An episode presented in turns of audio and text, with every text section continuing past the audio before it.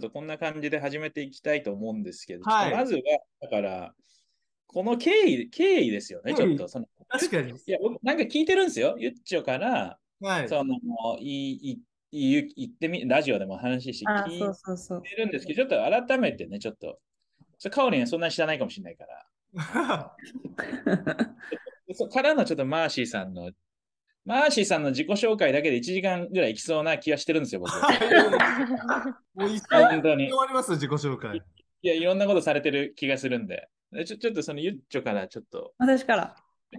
あ、私から経緯ですね。えっと、はい経緯は、さえっと、吉川さんと、その、あれですね、ラジオをしたときにはいはい。話してた、その鳥取のことはい、を話してて、それをマーシーさんがラジオ聞いてくださったんですよ。ユニュあー聞いたよってラジオで。で、そでそれで、なんか私もまあ帰ってきて仕事とか、まあどうしようかなって悩んでたりとか、まあいろいろあったけど、まあなんかそこで、その吉川さんが、まあなんか日本で拠点みたいなところをなんか持てたらいいなみたいな話を多分ラジオでしていて、で、それをまあマーシーさんも聞いてて、あれ鳥取でも多分そういうのできるんじゃないのかなみたいなことをラジオ聞いてうちに言ってくださったので、一回、あ、じゃあなんか3人で話せる機会があれば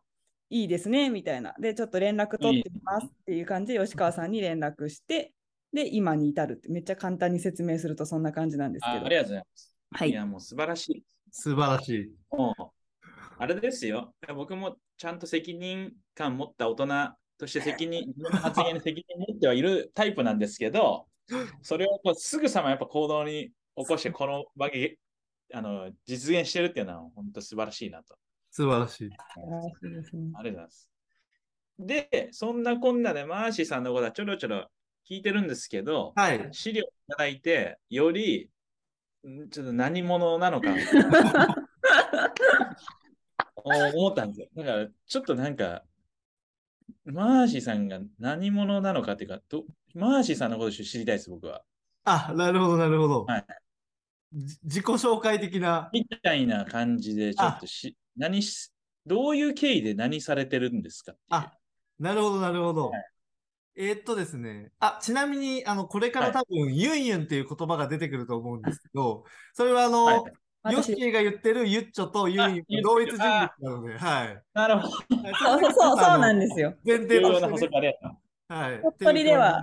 鳥取ではユンユンはいああ、わかりました。ありがとうございます。はい、お願いします。でえっと、ま自己紹介としては、あの、出身は東京なんですよ。あら、東京の、あの、世田谷の駒沢っていう駒沢公園の近く。マジっすか。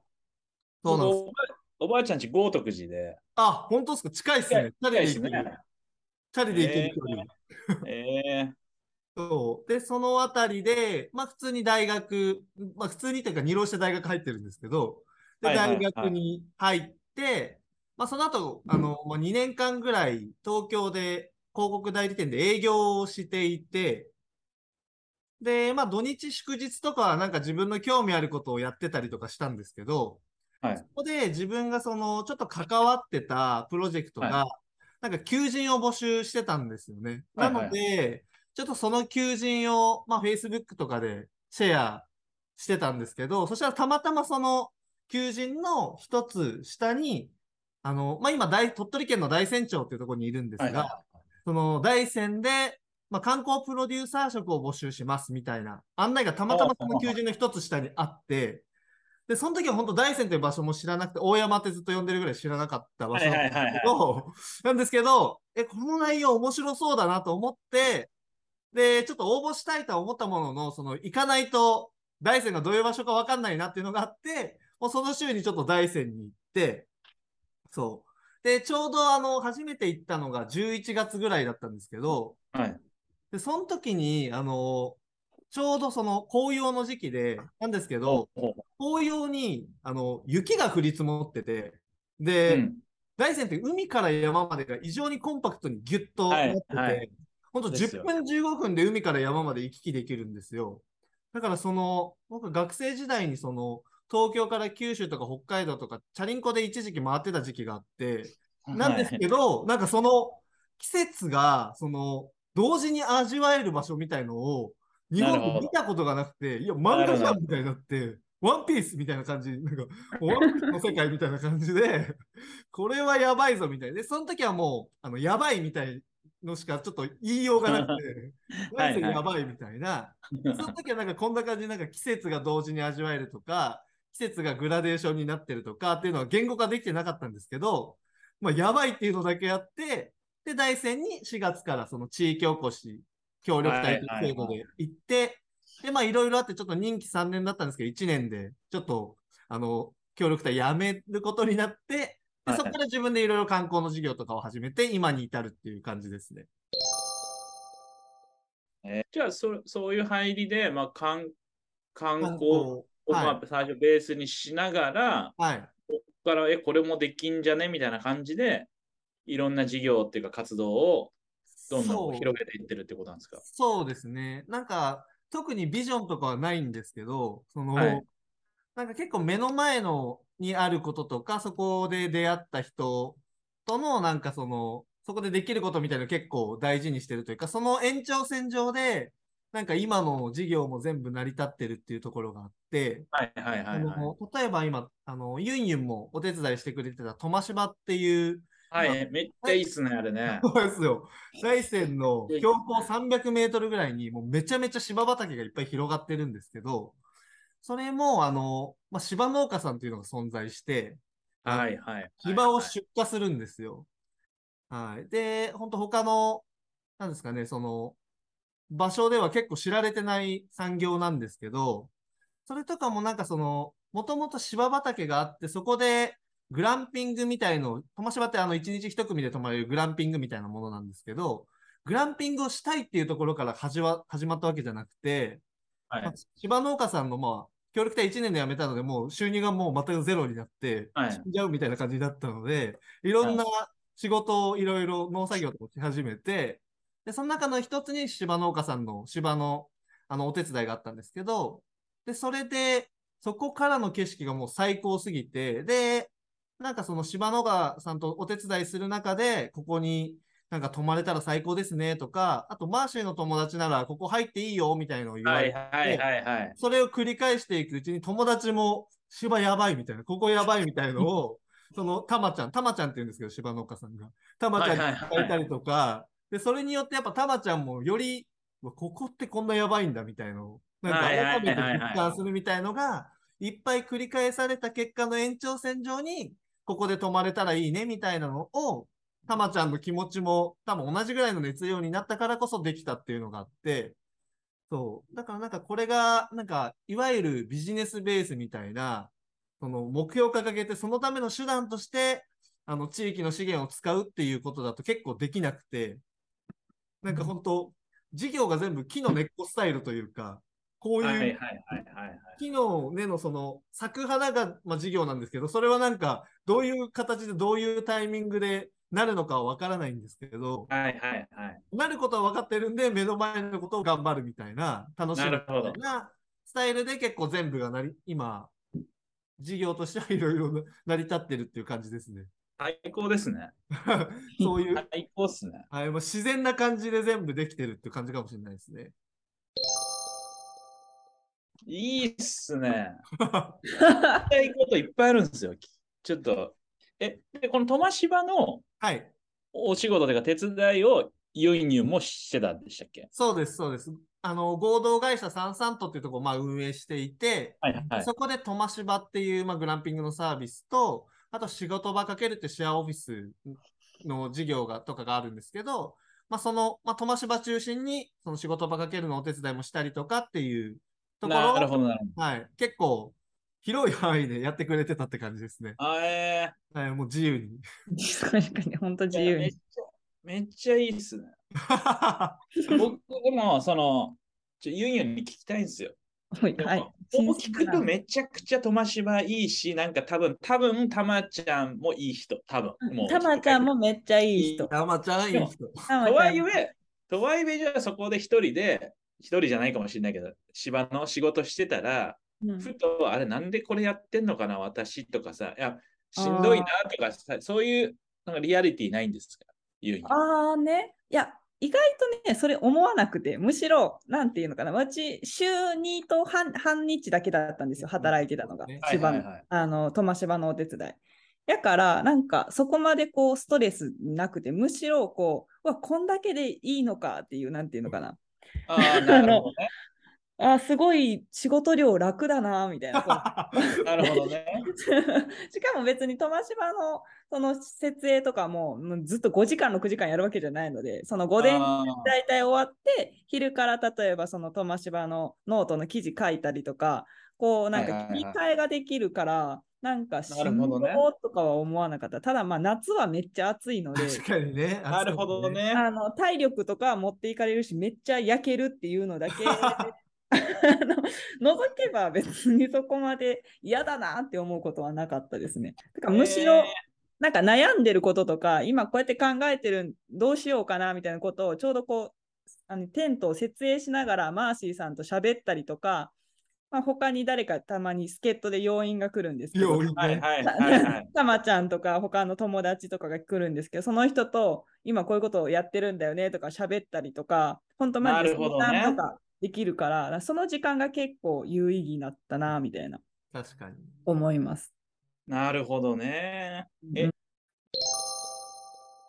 まあその前提として、その働いてもらうっていう前提の前に、その、まあそれこそ今そのビジネスとして、例えばお金に追われた時に、はい。そしたらその、まあスタッフっていうのはもちろんその、まあ手段の一つにもなっちゃうと思うんですけど、はい。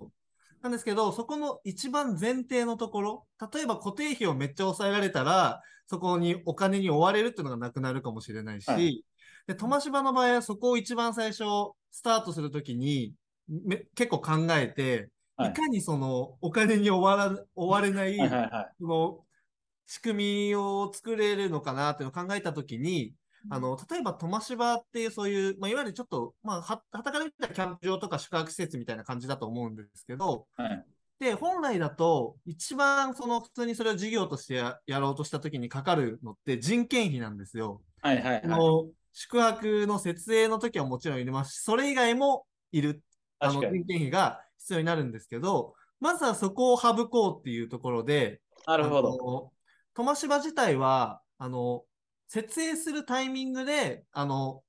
テントを建てれればいいので、はいだか。らその時しか人件費は使わないっていう形になっていて、だからそのトマシバってもう一生潰れないんですよ。人が、予約が来なかったとしても。なるほど。はい。別にで、芝畑は、ははい。そう、借りた分だけ、あの、年間の売り上げの何パーっていう形で支払わせてくださいみたいな形にしているので、まず前提として、トマシバのその、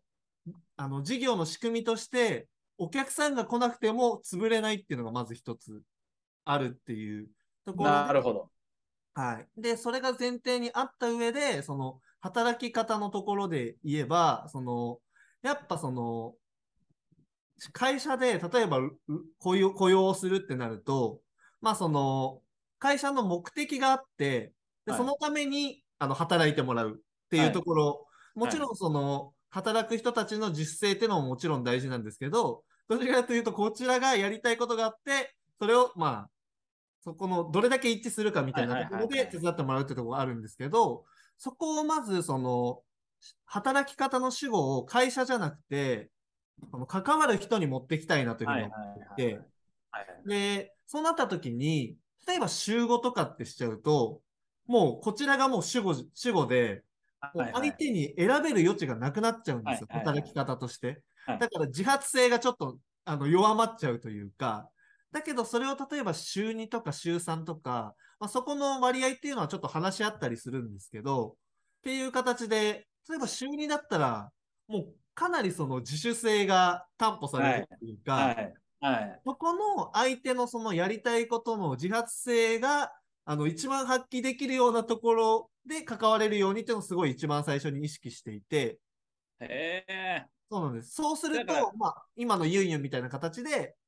あの、ね、自分から選んでやってるから結構楽しめるというか。みんな人生悩むじゃないですか。はいはいはい。いやね、本当そう思いますね。で、しかもなんかこう、ただ働くだけとか、ただお金稼ぐだけだと、ダメみたいな空気もなんかちょっと出てきたりしてて、うん、そうそう。世の中にいいことをしつつ、でも本当に自分がやりたいことじゃないと自分も続かないみたいな感じで、うんうんうん。なんかみんなこの天職を見つけるもう激ムズなゲームをに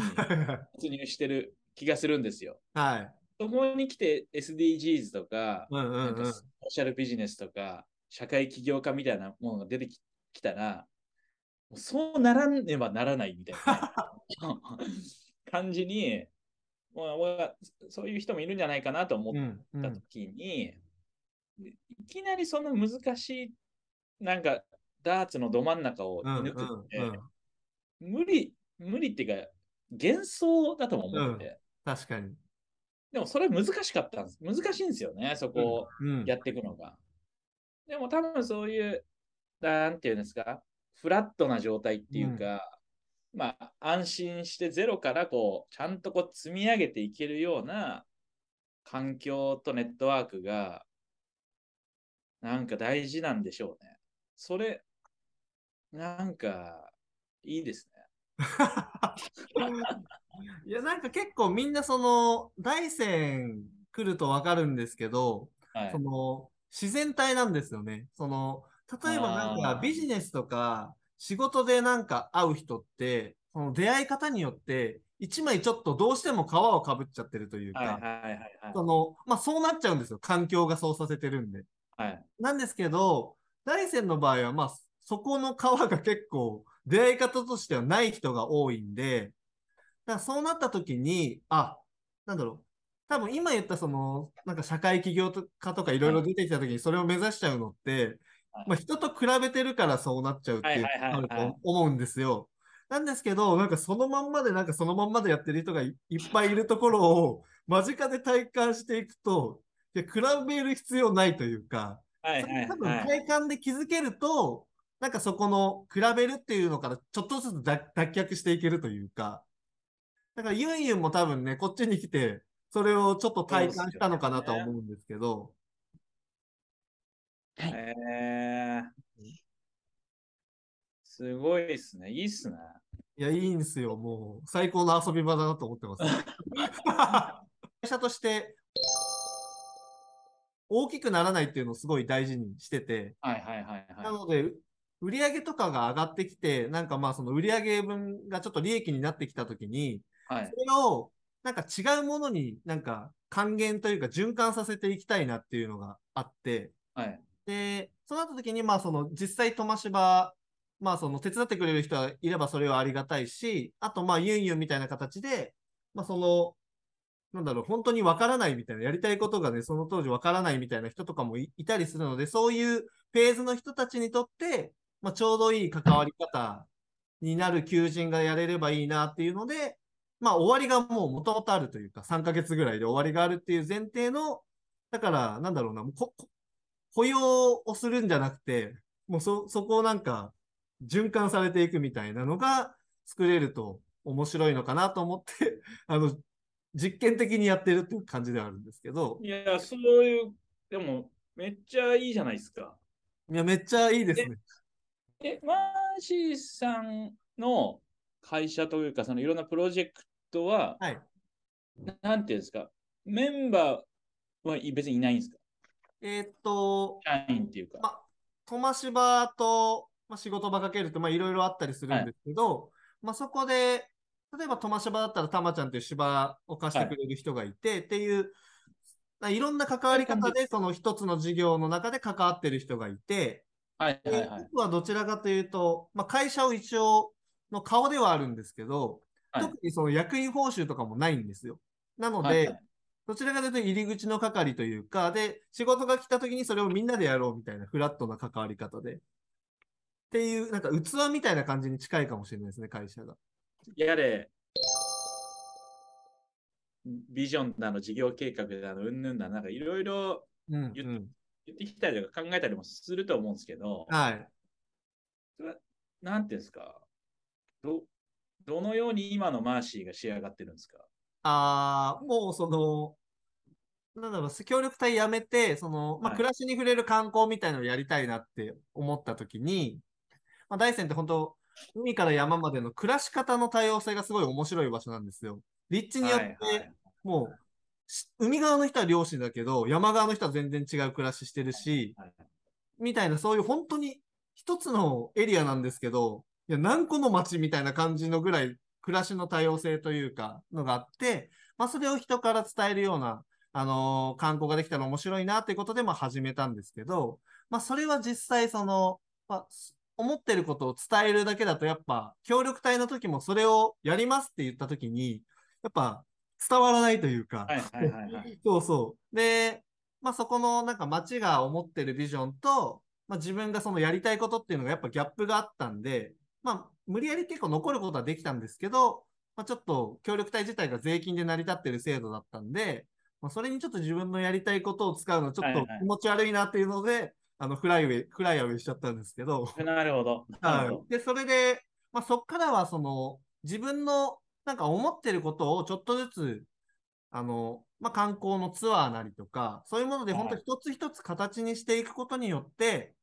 あの、まあ、言葉、言葉だけだと伝わらなかったものが、一つのそういう催し事だったりとか、はい。一つの企画が土台に、やった土台があることによって、その言葉が伝わるようになる人がいるんですよ。はい。はい。なので、もう本当にそれの地道な繰り返しというか、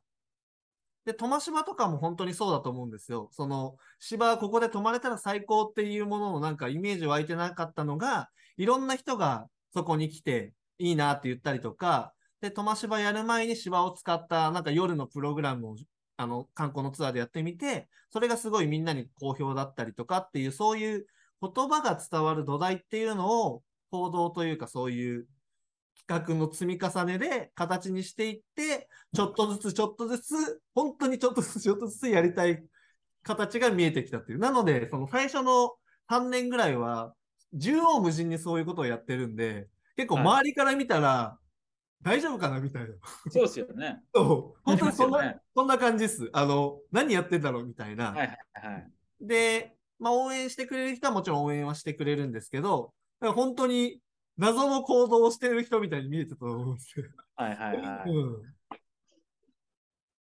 ですねそれはあんま気にならなかったんですか？別に。あ、それはもうね、全く気にならなかったですね。その、ね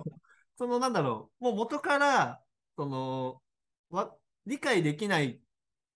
場、人は、なんかその、なんだろう、その、でもそういう共通の土台、はいはいはい。が足りてないだけだと思ったから、だからその協力隊で反対されてたとしても、なんかまあ応援、あ、あなんかありがとうございますみたいな感じで、まあ5年後ぐらいに握手できればいいかなみたいなぐらいで、だからもう自分がやれることをもう淡々とやるのみみたいな、もうスタイルで